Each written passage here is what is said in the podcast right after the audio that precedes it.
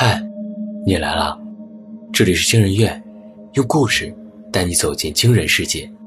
本节目由惊人院、博尔声音工坊联合出品，喜马拉雅 FM 独家播出。我是惊人院研究员诗涵，我是惊人院研究员维夏。今天要讲的故事是，他在受害者照片上写下了“去死”，下，作者狄野杏。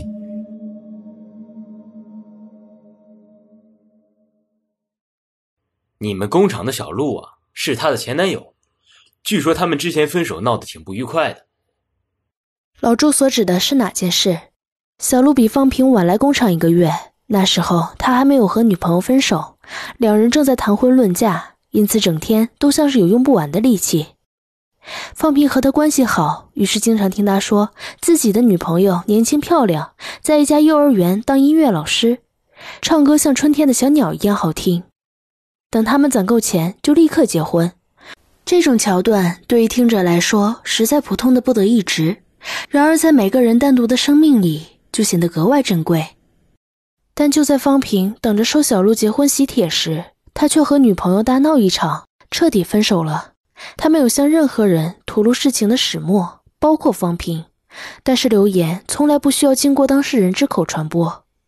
简单来说，小鹿的女朋友出轨了。对方是同一家幼儿园的老师，比小鹿年轻三四岁，身材偏瘦，看上去弱不禁风。那天是小鹿女朋友的生日，小鹿想给她一个惊喜，因此事先没有通知，就提着蛋糕敲响了他家的门。依然是很烂俗的桥段，放平不需要继续听下去，就能猜到事情的发展方向。锁扣轻轻响了一声后，站在门前的小鹿看见了一个衣衫不整的陌生男人。住在对门的邻居声称自己那天傍晚听到了打斗声和女人的尖叫声。第二天，走道里就只剩下满地摔烂的奶油蛋糕，被踩扁的罐头草莓在地面留下如同血渍般的印记。自从那以后，小鹿就像变了个人一样，整天失魂落魄，脸上也很少有笑容。老板怕他误工，让他回去休息一段时间。方平再次见到他，是在那个夏天最热的时候。小鹿穿着 polo 衫从树荫里晃出来，像过去那样咧着嘴和方平打招呼。哎，老方，我跟你说个事儿啊，你别告诉别人。下课铃响了，老周隔着学校的大铁门，看见学生们背着书包从教学楼走出来，压低声音向方平说道：“我怀疑，你们工厂那个小鹿就是凶手，他肯定是想报复自己的前女友。怎么可能？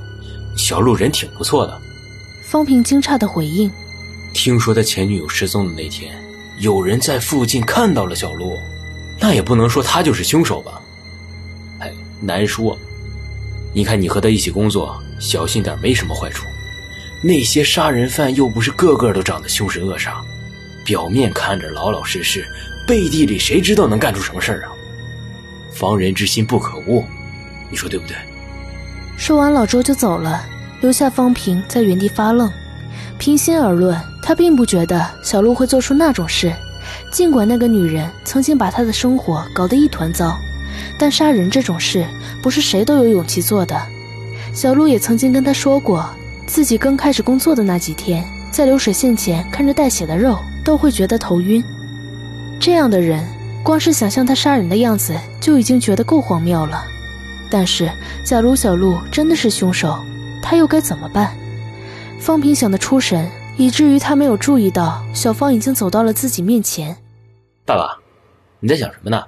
小芳伸手拉了拉他的衣角，方平下意识后退半步，随后低头看见了小芳的脸。啊，没什么，我们回家吧。他弯腰把小芳的书包接过来，递给她一根棒棒糖，迟疑片刻，又装作若无其事的开口：“对了。”之前那几起失踪案的报纸，妈妈有丢掉吗？嗯，没有。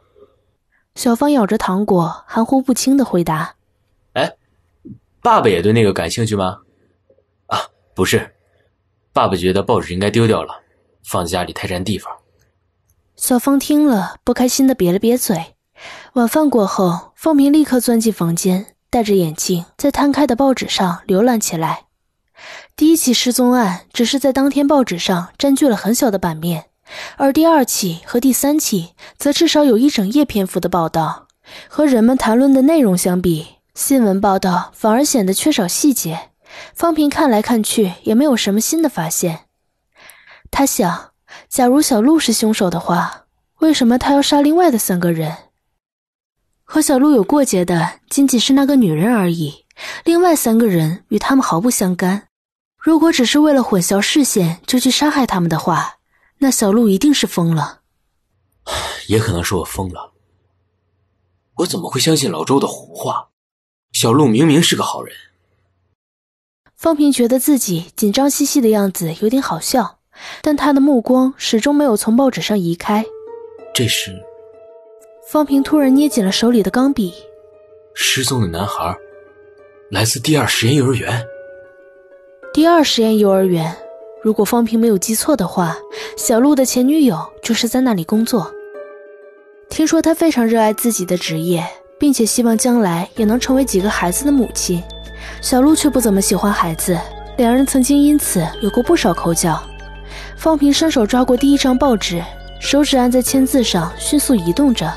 然而，那篇报道并没有提及失踪的女学生曾经就就读于哪一所幼儿园。假如他恰巧也在第二实验幼儿园，甚至曾经是小鹿前女友的学生，那么小鹿杀害他也就合情合理了。毕竟，有时候迁怒别人往往比报复始作俑者更加容易。至于失踪的青年，方平发现照片上的他身材消瘦，五官清秀，和小鹿前女友的出轨对象长得有些相似。或许那天小鹿刚好喝醉，认错了人，于是误把这个男人杀害了。方平知道小鹿喜欢喝酒，只是因为害怕老板惩罚，才在工作日勉强控制着自己。而每到周末，小鹿几乎整天整夜都泡在酒精里。除此以外，假如小鹿真的是凶手，那么他的工作简直是最好的伪装，他完全不用担心自己的衣服会沾上血迹，因为即使别人问起。是在食品加工厂干活时不小心沾上的。方平简直快要被自己说服了，他不得不提醒自己，这一切只是建立在他的假设之上，说不定这些推测全都是假的，又或者这些人根本就没有被杀害。或许在未来的某个时刻，他们会再度出现，解开人们心里的谜题。他认识小鹿已经快两年了。第一次见面时，小鹿递给他一包烟，知道他不抽之后，又给他带了些家乡的特产。那时他一张娃娃脸，看起来还像个孩子。可他又是在什么程度上保证自己一定认识小鹿呢？小芳才过了十岁生日，正在慢慢长大。方平已经不能够完全理解儿子心里的想法了。亲生孩子尚且如此，更何况是小鹿？他能够确定一个认识两年的人？不会伤害自己吗？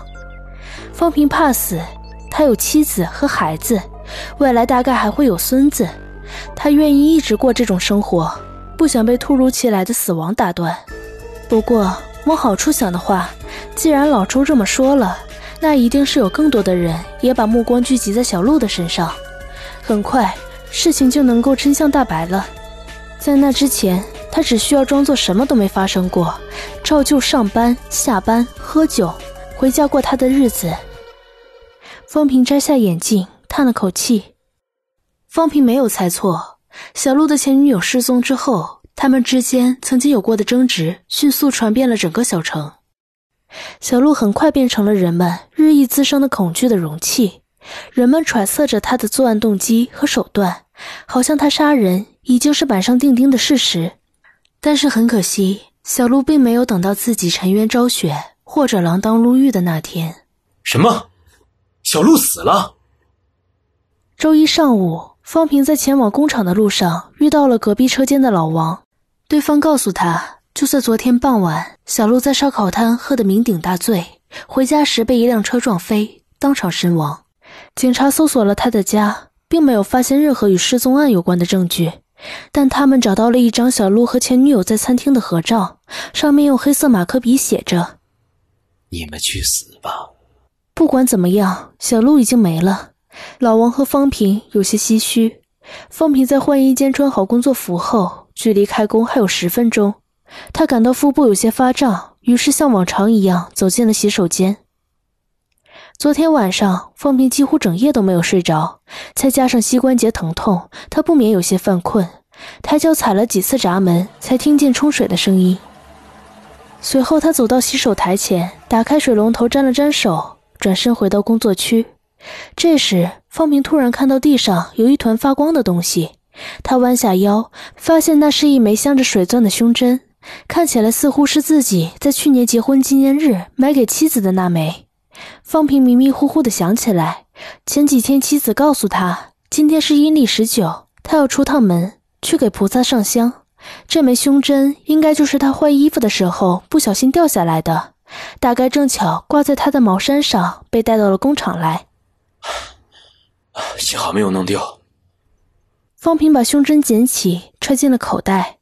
他坐到自己负责的滚揉机前。确认完数据后，按下按钮，输送到他这里的肉块就被吸进了机器里，隆隆运转起来。